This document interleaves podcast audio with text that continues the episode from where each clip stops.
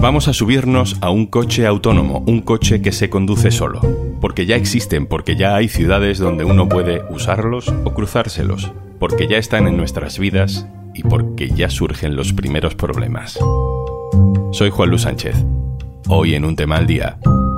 Así suena un viaje en un coche sin conductor.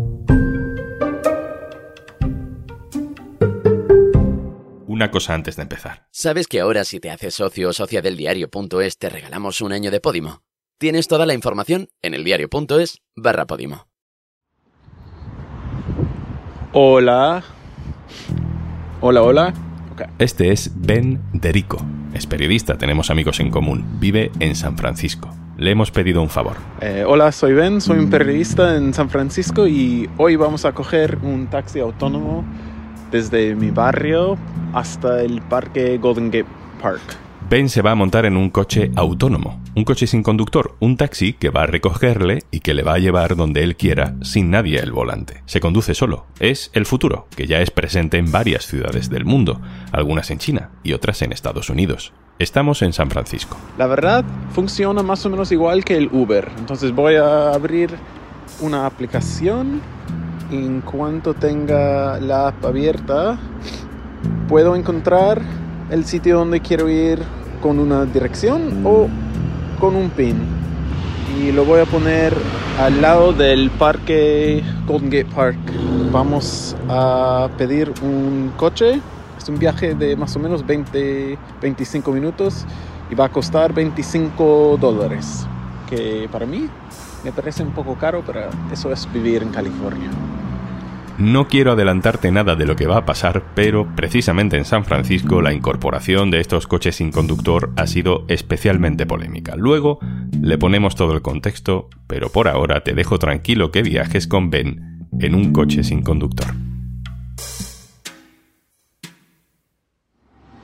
Ok, aquí viene. Voy a ver qué número tiene 150. Y 150 dice, ok. Entonces voy a acercar al coche y dice que puedo abrir la puerta con el móvil, unlock. Good to see you back. Ok, ya estamos dentro. Me ha saludado. Ha dicho buenas tardes, ven. Voy a poner mi cinturón. Y no sé si pueden escuchar, pero hay una música tocando.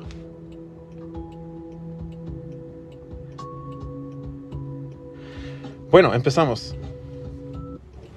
Hello from Waymo.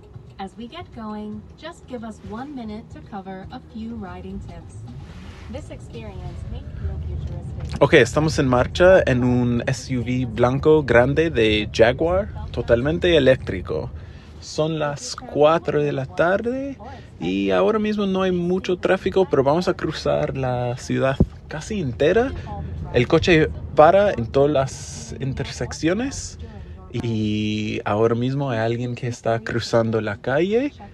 Parece que ha visto a él y ya vamos. Es como estar en cualquier coche. Después de un minuto casi se olvide que no hay nadie conduciendo el coche. En este momento, en este carro, solo soy yo. Y, y ya vamos a 20 miles an hour. Estamos con Waymo, que es la única empresa en San Francisco ahora que tiene licencia para taxis autónomas. Ok, hemos llegado a un semáforo, cambió de rojo a verde y vamos. Como lo entiendo yo, el coche tiene cámaras enfrente y detrás y también tiene un LiDAR, que es como un radar que se puede ver objetos que están moviendo. Entonces está más o menos viendo la calle igual que una persona y está viendo los semáforos, otros coches, gente andando, bicicletas, obras en la calle y más o menos de lo que he visto yo hace bien. Pero de vez en cuando yo creo que vamos a encontrar algún fallo en este viaje. Siempre hace cositas que para mí una persona nunca haría. Y, y eso es la parte que siempre me da un poco ansiedad, estar en un taxi robot. Si hubiera una persona conduciendo y de repente una ambulancia vino súper rápido, yo sé que la persona conduciendo sabe lo que tiene que hacer para mantener que nosotros seamos seguros, pero también qué- hacer para que la ambulancia pueda pasar. Y no sé si el coche tiene tantos datos, tiene tanta información para saber qué hacer en cualquier situación. Y en, cada viaje que yo he hecho con los taxis autónomos, siempre algo ha pasado que para mí no hubiera sido un problema para un conductor humano. Estoy en la parte de atrás del coche y hay una pantalla enfrente de mí que enseña la calle con todas las cosas. En la pantalla se ve todos los vehículos que están en la calle, la gente andando por la acera y, se ve como un, un visión de inteligencia artificial. Eh, En la pantalla dice cuántos minutos nos quedan en el viaje y también tengo la opción de tocar música o puedo decir que quiero parar ya. También hay un botón que se puede tocar para hablar con alguien de Wemo. Vamos a ver qué música tienen. Vamos a escuchar a jazz.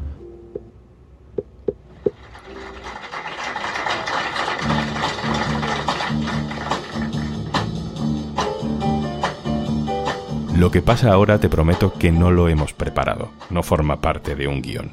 Tenemos música relajante, todo va bien, estamos a bordo de un coche del futuro y de repente pasa algo. Bueno, una persona acaba de acercarse al coche y ha, ha tocado, no, no le he visto, ha tocado algo encima. Y está- están llamando al Wemo. This is Eugene with Waymo Support. I received a notification from vehicle. Is everything alright? Yeah, somebody touched. Alguien ha tocado, ha golpeado el coche. ¿Un accidente? No parece, es todo muy confuso. Los coches autónomos están programados para pararse ante cualquier incidente y avisar a la central. Por los altavoces del coche en el que va Ben aparece una voz, esta sí es de un humano, un trabajador, que le pregunta si está todo bien, mientras resetea el coche a distancia. Ben responde que sí, pero que alguien ha golpeado el coche y luego se ha marchado. Cool. So really appreciate your time there. All right, thank you. You're most welcome. Thank you also for riding with Waymo and hope you have a great day ahead. Bye bye. Bye. Lo que acaba de pasar es eh, lo polémico de los coches autónomos aquí en San Francisco. Hay gente que está muy, muy, muy enfadada de que existen estos coches. Hay, hay muchas razones, pero una cosa que le importa a mucha gente aquí es que los coches autónomos van a reemplazar a los taxistas, a la gente que trabaja en esta ciudad, que trabajan duro y no ganan casi nada en una plataforma de tecnología. Hay un grupo de activistas aquí en la ciudad que hacen algo que se llama coning. El grupo de activistas en la ciudad andan por la, la calle y cogen conos de obras y los ponen en la parte de frente del coche. Y lo que pasa es que es un, un coche autónomo que no sabe lo que está pasando. Así que alguien venga y saque el, el cono, el, el coche no se puede mover. Y la gente aquí lo hace aquí como protesta, media manifestación contra los taxis autónomos. Otra cosa muy polémica para la gente aquí es la seguridad. Ahora mismo yo en el coche yo me siento muy seguro y estoy bastante seguro que en una ciudad donde no podemos ir muy rápido, que siempre tiene que parar con tráfico, no, no hay mucho que puede pasar a mí.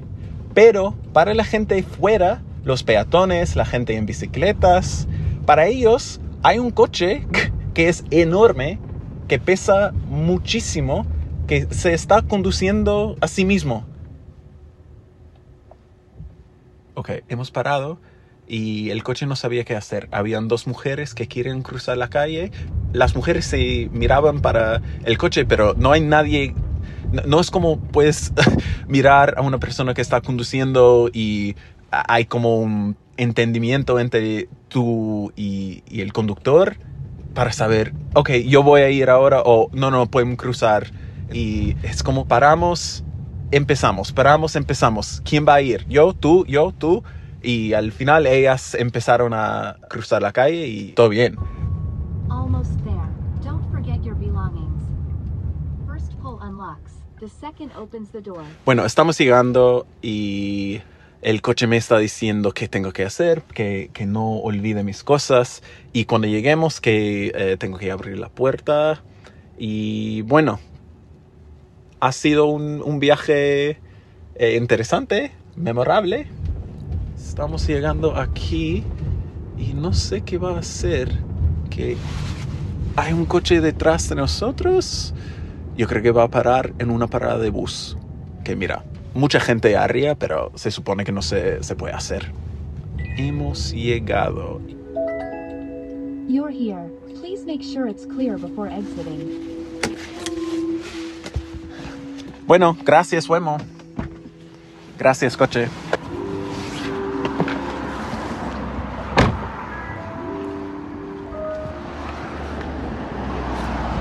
Ok, ya se fue.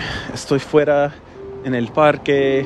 Hace súper bien. Voy a pasear aquí un rato. Bueno, así es coger un taxi autónomo en San Francisco. Hay cosas buenas, cosas malas, pero espero que ustedes hayan gustado el viaje. Hasta luego.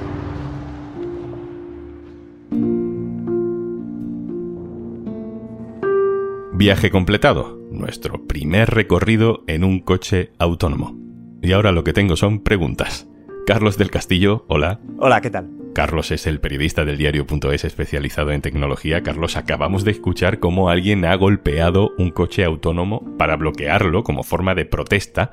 Hay cierto descontento en San Francisco con estos coches y no solo por los taxistas, sino que he leído que también por algunos accidentes que ya se han producido, especialmente uno muy llamativo. Cuéntanos. El descontento con los coches autónomos en San Francisco ha ido aumentando con el paso del tiempo. Lo que sabemos es que un eh, vehículo conducido por una persona eh, atropelló a un peatón y que a causa del impacto el peatón fue a parar al carril por el que circulaba un vehículo autónomo para el que fue imposible no atropellarle, ¿no? Por la velocidad de la vía. Este vehículo autónomo se detiene pero en vez de quedarse detenido y, esperar a que vengan las emergencias, si hubiera tenido un conductor, pues el propio conductor hubiera bajado y ha asistido o intentado asistir a la persona que estaba bajo él, el, el vehículo autónomo detecta que está siendo un obstáculo en el tráfico y prioriza salir del tráfico a mantenerse detenido porque hay una persona debajo de él. Aún nos faltan datos para saber por qué tomó esa decisión, pero el caso es que eh, se apartó del tráfico con la persona aún bajo él y la arrastró varios metros, ¿no? Provocándole aún más lesiones.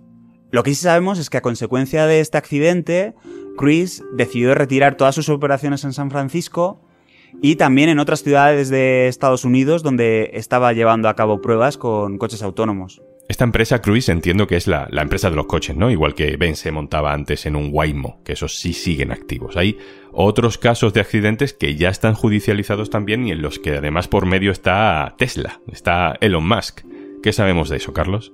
Tanto Tesla como Elon Musk llevan muchísimos años presumiendo de las eh, capacidades autónomas de sus coches mientras sus conductores estaban teniendo accidentes, eh, los procesos judiciales contra Tesla y contra Musk han llamado a declarar a ingenieros de Tesla que efectivamente han puesto de manifiesto que tanto la empresa como Musk mintieron y que incluso se falsificó un vídeo que mostraba a un Tesla haciendo un recorrido largo de forma totalmente autónoma, sin participación del conductor, y que era falso. Eh, era un recorrido preprogramado en el que se le había enseñado al coche a hacer exactamente ese recorrido y no porque supiera hacerlo de forma autónoma, ¿no? De enfrentarse a esas mismas condiciones sin estar preprogramado para ello.